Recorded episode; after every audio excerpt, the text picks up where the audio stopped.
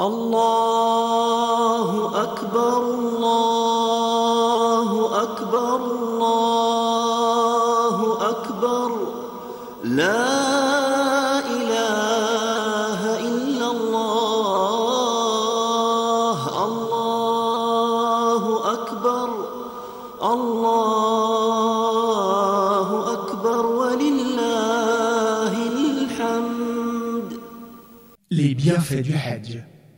Il existe concernant le Hajj de nombreux textes citant ses bienfaits et ses avantages, au nombre desquels il y a ceci. Premièrement, il fait partie des meilleures œuvres. En effet, quand on demanda au prophète, paix et salut d'Allah sur lui, quelle œuvre est la meilleure Il répondit, croire à Allah et à son messager. Quand on lui demanda, laquelle ensuite Il répondit, le combat dans le sentier d'Allah, jihad. Et quand enfin on lui demanda, et laquelle ensuite? Il répondit, un pèlerinage correctement accompli. Hadith rapporté par El-Bukhari et Muslim. Deuxièmement, c'est une excellente occasion pour obtenir le pardon. Le prophète, paix et salut d'Allah sur lui, a dit Celui qui a fait le Hajj et s'est abstenu de Rafat, quoi? Prélude amoureux, paroles suggestives, obscénités, etc. et de Fousouk, écart de conduite péché, s'en retourne en étant comme le jour où sa mère l'a mise au monde. Hadith rapporté par El-Bukhari et Muslim. Cela signifie qu'il revient en étant lavé de ses péchés comme s'il venait juste de naître.